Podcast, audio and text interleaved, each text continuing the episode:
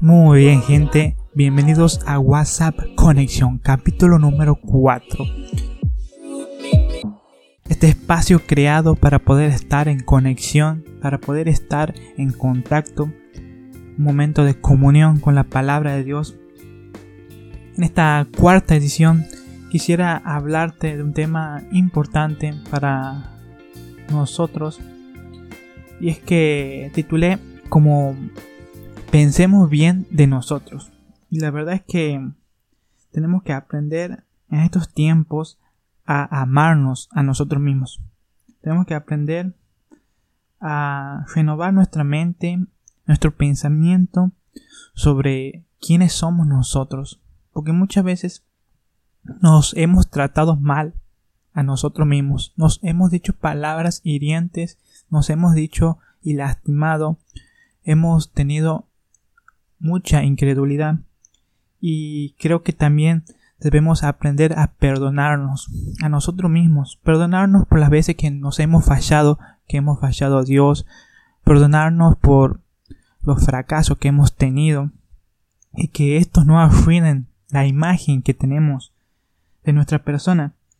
Sabes, en Romanos 12, versículo 2 dice, no nos conformáis a este siglo, sino transformados por medio de la renovación de vuestro entendimiento, para que comprobéis cuál es la buena voluntad de Dios, agradable y perfecta.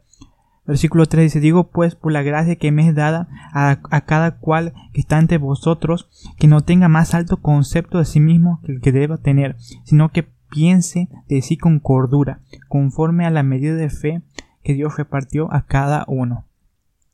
Aquí tenemos, por un lado, que tenemos que renovar nuestra mente, de quiénes somos nosotros, de cuál es la voluntad precisamente de Dios y cuando descubrimos esa voluntad es una voluntad buena y agradable.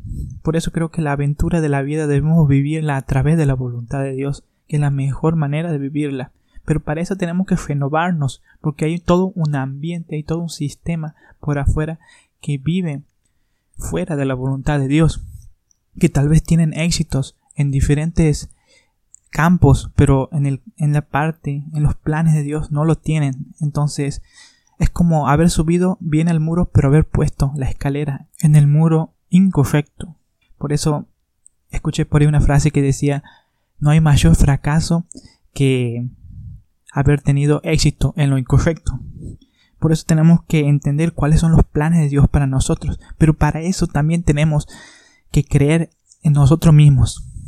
Y yo cuando digo creer en nosotros mismos no es que nos olvidemos de Dios, sino en tener un concepto que pensemos de la manera correcta. Ni de más ni de menos. Ahí dice, ninguno tenga un mayor concepto que el que deba tener.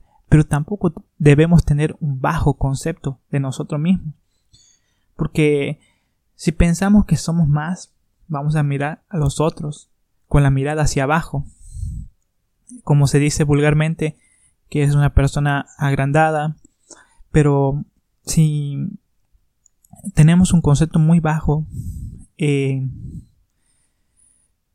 nuestra autoestima va a estar por el suelo y va a determinar las acciones que vamos a hacer. Por eso, sabes, no somos ni más ni menos que nadie. Ante los ojos de Dios todos somos iguales. Y cuando digo iguales no me refiero meramente a la cantidad, como si fuera una producción en serie todos igualitos. Cada uno tiene su propia, esencia.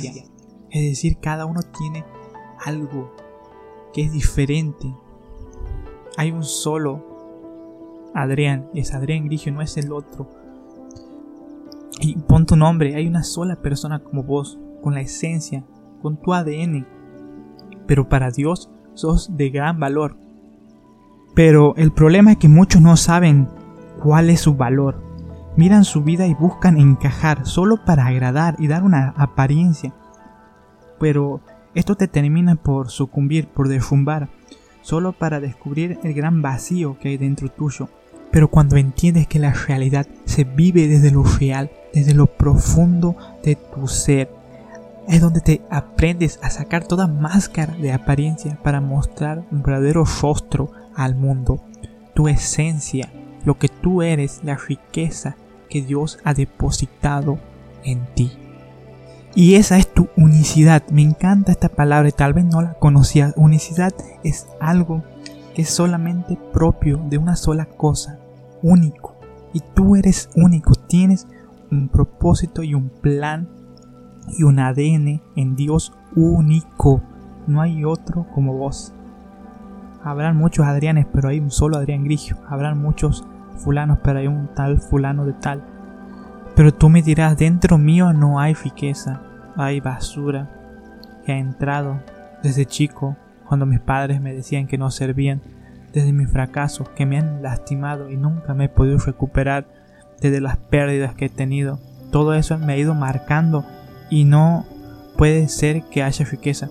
Pero sabes que el poder de Dios actúa de formas sobrenaturales. El poder de Dios actúa de formas asombrosas. Por ejemplo, eh, cuando nace una perla, dicen que en el principio se introduce lo que, se llama, lo que sería un, un cuerpo extraño que se introduce en el interior del cuerpo del molusco. Y este reacciona cubriéndose de esto, porque detecta que hay algo extraño. Y desde esa, desde esa basura es que nace luego lo que se llama la perla, que con el tiempo se va formando y luego vale muchísimo dinero. Porque te quiero decir que hoy dentro tuyo pueden haber cosas, pueden haber pensamientos negativos, puede haber basura, algo que te contamina, un cuerpo extraño. Pero la gracia de Dios puede hacer una perla, puede largar diferentes sustancias, a formar todo un proceso y de esa basura crear algo que tenga mucho valor. Por eso creo que lo que está dentro de nosotros, aquellas cosas que nos detienen, que nos paralizan, que nos estancan, son las mismas cosas que Dios va a transformar. Porque sabes, la palabra dice que su poder se glorifica, se hace fuerte en nuestra debilidad. Yo no sé cuál es tu debilidad, pero yo sé que desde esa debilidad van a hacer algo rico, van a ser una perla, van a ser la fortaleza de Dios para tu vida y llevarte a otro nivel. A ver, a ver, a ver, si no me estás entendiendo, nunca, pero nunca hubiese habido perla si no hubiese ingresado ese cuerpo extraño al cuerpo del Moluca porque nunca hubiese reaccionado con diferentes sustancias. Lo que te quiero decir es que hay perlas que nunca hubiesen nacido si no te hubiesen lastimado, si no te hubiese pasado algo, porque desde ahí solamente Dios puede actuar y hacer un milagro en tu vida. Hoy tal vez te han lastimado, pero cuando Dios transforma ese dolor, puede ser una persona que ayude a sanar hay sucesos que pasan en nuestra vida en los cuales son una base, son una catapulta para nacer algo nuevo que tiene un propósito en nuestra vida y en bendecir a los demás a través de eso. Por eso, nunca cuestiones tu realidad, nunca cuestiones lo que te ha pasado y dejar de comparar con los demás. Ah, no, pero aquel ha nacido en otra casa que tenían mejor finanzas pero si yo no hubiese perdido a mi abuela cuando era chico, si yo no hubiese perdido a mi padre cuando era chico, ah, pero si yo hubiese tenido un poco más de eh, cuerpo, si yo hubiese sido un poco más lindo, las cosas hubiesen sido diferentes, ¿sabes? Te quiero decir que la situación actual, tu físico, tu cuerpo, la forma que tú eres, es la situación ideal para crecer, porque es la situación donde Dios te ha puesto. Si bien hay por decisiones nosotros nos metemos en otro lado, pero lo, con, lo, que has nacido, tu familia, los sucesos, las tragedias que te han pasado, es el lugar ideal, ¿sabes? Porque Dios no permite nada que nosotros no podamos superar. Entonces deja de comparar, dejemos de comparar, me hablo a mí mismo, la realidad de otro, las circunstancias de otro. Desde tu lugar es el lugar perfecto para que nazca algo grande.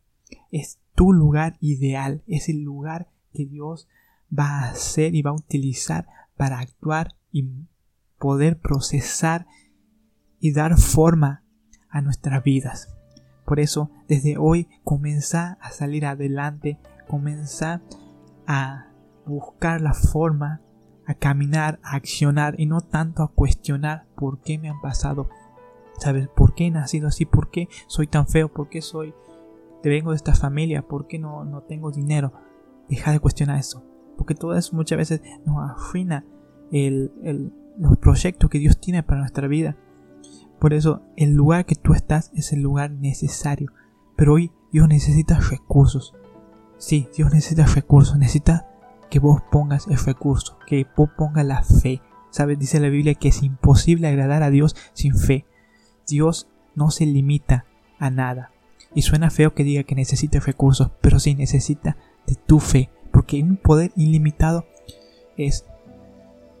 Un poder ilimitado como es el poder de Dios es limitado por algo tan chiquito como no tener fe hacia Él. No tener una actitud de guerra, no tener una actitud de salir adelante, no tener una actitud de despertar toda la valentía y la riqueza que hay dentro tuyo. No tener la actitud de someterse a su fortaleza para que tus debilidades se conviertan en gran valor, que se convierta en, en un pórtico, algo fuerte, algo que te va a levantar y te va a llevar a nuevas cosas. Pero para eso hay que trabajar duro, para eso hay que orar, para eso hay que accionar, para eso hay que entrenar, practicar en lo que uno quiere desenvolverse, en su propósito. Por eso en este día quiero decirte, no bajes los brazos, levántate porque la gloria de Dios ha venido sobre tu vida y Él tiene algo grande para ti. Solo es cuestión de que tú, lo, crees. Muy bien, hasta aquí he llegado. Espero que hayas podido escuchar este audio hasta el final y nos vemos hasta la próxima. Recuerda, tu vida no es una casualidad, sino una causalidad.